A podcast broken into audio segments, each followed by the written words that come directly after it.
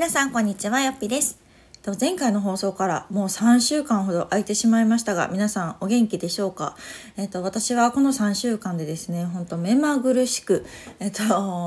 まあ、子供たちがメインなんですけどね。の上の子が1年生になるということで本当目まぐるしくですね卒園があり春休みがあり入学がありそして下の子は下の子でね進級してっていうような結構大きな変化があったのでちょっと私もバタバタしながらあと春休みもね取りながら過ごしておりましたのでまあ今回はですねちょっとまあ我が家の春休みの過ごし方だったりとか、まあ、働き方うん、あと小学校について思うことなどなどちょっとあの気楽にお話をしていこうかなと思います。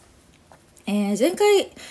の放送ではおそらく超あの卒園前かなで、まあ、ちょっとセンチメンタルになってね涙したりなんかして、まあ、こういう卒園がすごく寂しいと、あのいう思いがたくさんあったんですけれども、まあ、今ね無事卒園をして入学をしてっていう、え、4月もう2週目かなを迎えるにあたって思うのはいやー小学校ついに入りましたっていう感じですね。なんか小学生になったなーっていうのをランドセルを背負っている姿を見てちょっと実感したりしております。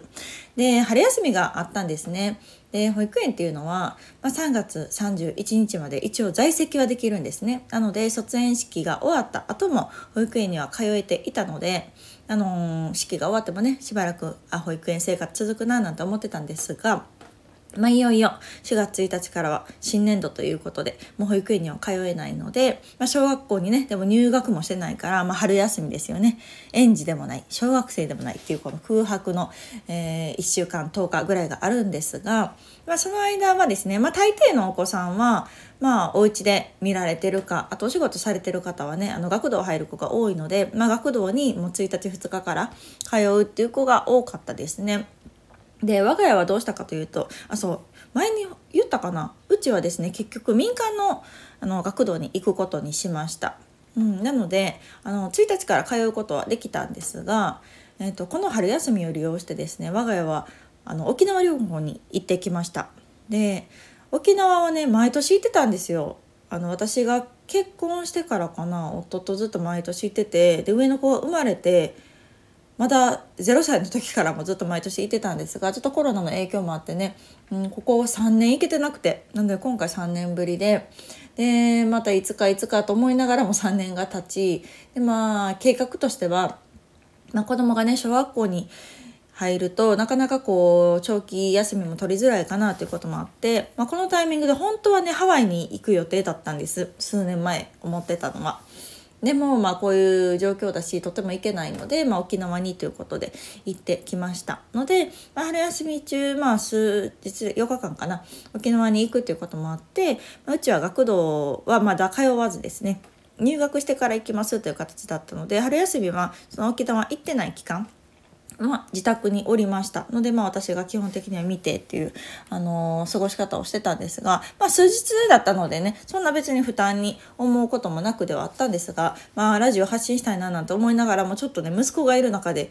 こう隣でねお母さんがこんなペラペラ喋ってたら「え何してるん?」って絶対思われるなと思ったので、まあ、そんなこんなでバタバタしてたら3週間経ったっていうような背景があります。うん、であのー本当に個人的にはね結構充実してたんですよ。この春休みに合わせて私も仕事を入れないでおこうと思ってストップしてましたので割とまあゆっくりは過ごせたかなと思います。で、まあ、それにあたってなんですけど結構こう私は今フリーランスという働き方をしていて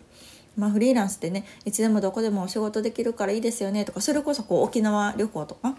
行くにあたってもあ沖縄でも仕事できるからいいですねと言っていただいたりもしたんですが私はねこの旅行中っていうのも一切あのパソコンももちろん持っていかないですしスマスマホもほぼほぼ触りません SNS も見ないっていうように、まあ、あえてしてるんですね。まあ、それはやっぱりこう何のためにね旅行行ってるのかというところと、まあ、そのね数日ぐらいはこうがっつりね家族だったり子供だったりと向き合うし、まあ、私自身も現実逃避じゃないけど、まあ、せっかくの機会なんでねこうたっぷりその沖縄を味わおうみたいな感じで結構こう距離を置いているっていうところもあります SNS とかねそういう、まあ、普段仕事で使ってるものとは距離を置いてはいるんですが、まあ、それもすごく良かったなと、うんうん、思いますね。なんかこうフリーランスって私も確かにね昔自分がフリーランスじゃなかった頃のイメージってあすごくあの時間も自由だし場所も自由だしまあ本当いつでもどこでも働けていいなと思ってたんですがいざなってみて思うのはいつでもどこでも働かない方がいいなって思いますね。うん、なんか私はずっと言ってる通りまあ働き方こそねフリーランスなんですけど自分がこううん定めてるルールみたいなものは結構会社員的なところがあって仕事してる時間もだいたい9時4時ってもう決めてるんですね。平日の9時4時。だからもうその間にしか仕事っていうのはしないから土日もしないし長期休暇も基本的にはしないっていうようなうん感じだから。だからあんまりねそういういつでもどこでもっていうようなイメージではないんですね。逆にこういつでもどこでも仕事をしないって決められるのもまたフリーランスのいいところだなっていうのは思ってます。まあ、今回みたいに、まあ、そういう春休み中みたいなイレギュラーだったりとかあとはこうちょこちょこね小学校に関するイベントというかうんこういうの説明会来てくださいねとか手続き行ってくださいねみたいなのも、まあ、あるんですね。まあ、そういうのも、まあ、自分で調整して、まあ、その時間じゃあそれがあるからそれ以外の時間で仕事しようみたいなことを調整できるのはすごくすごくいいなと思っています。うん、なので基本的に自宅以外で仕事するっていうことも少ないし、まあ、あんまりその、うん、過去私が思い描いてたようななんかこう自由でね 場所を選ばず旅行先の海でカタカタみたいなことはまあ一切ないですね。うん、のでまあ私は別にそういうところをフリーランスに求めているわけじゃなかったからうんあの自由にねこの仕事時間だったりとかを調整さえできれば全然あの満足だなと思ってるので、まあ、そこに関しては、まあ、今回この春休み期間はすごく助かったなというふうに思っています。でやっとやっとこう入学式も終えましてで初登校日も終えましてという感じで、まあ、送り出した形ですね。まあスタートとしては私がまあ心配してたよりかは割と普通にいってるかなっていう、うん、感じかな学童も楽しんでいったしなんかこうまあでもこれからかもしれないですねもうちょっとこう慣れてきた頃にもしかしたら体調を崩したりするかもしれないしなんかこうねお友達関係でトラブルがあったりとかっていうのもあるのかもしれないけどまあそれはその時にねまあもちろん対応はしようと思ってますが一応スタートダッシュとしてはうんまあまあな滑り出しかなと思います。と言いながらもね送り迎えしてるんですけどね 行きも学校まで送ってるし帰りも学童までお迎え行ってるから、まあ、まだ一人で歩くっていうことはないしで行きもお友達と行ってるのでまあ楽しく、うん、なんとなく行っているから、まあ、これがまたね一人というかもうお友達だけと子供たちだけで行くようになるとまたちょっとこう心配な部分も増えるかもしれないんですけど、まあ、今は私が、まあ、一応ついて学校まで行ってるっていうこともあって、まあ、そこまで、うん、心配っていう気持ちは少なくなったかなという、うん、印象ですね。まあ、ただ結構荷物がやっぱ多いんですよ。もう登校1日目なんてびっくりしましたね教科書全部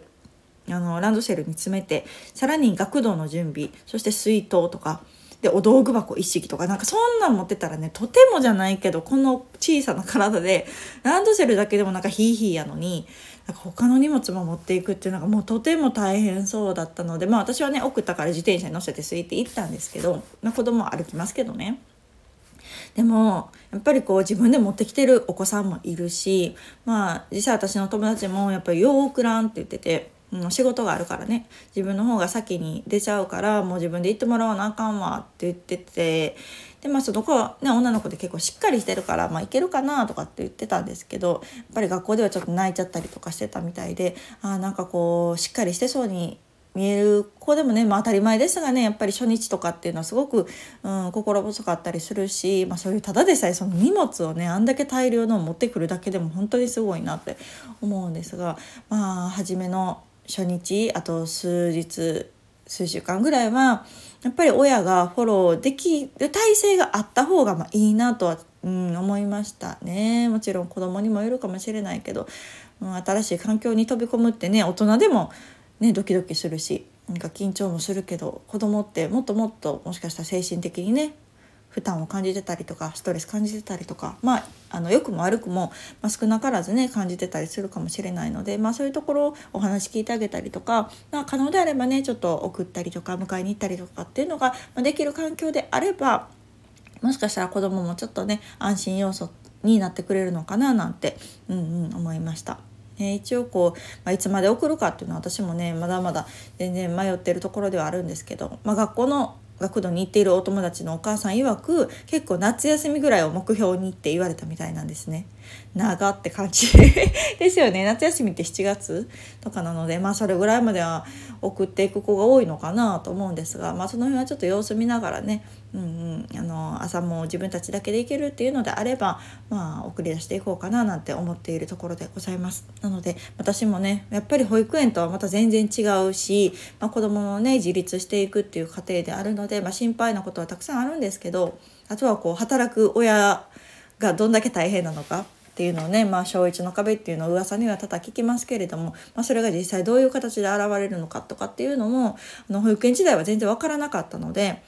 そういうのが分かってたらねああじゃあ今のうちに働き方改革しようかとか今の働き方見直そうかとかっていう行動につながるかなと思うのでまあ今ね保育園のママたち向けに私がこう感じたこととか、うん、やったこととかっていうのがあればどんどんこ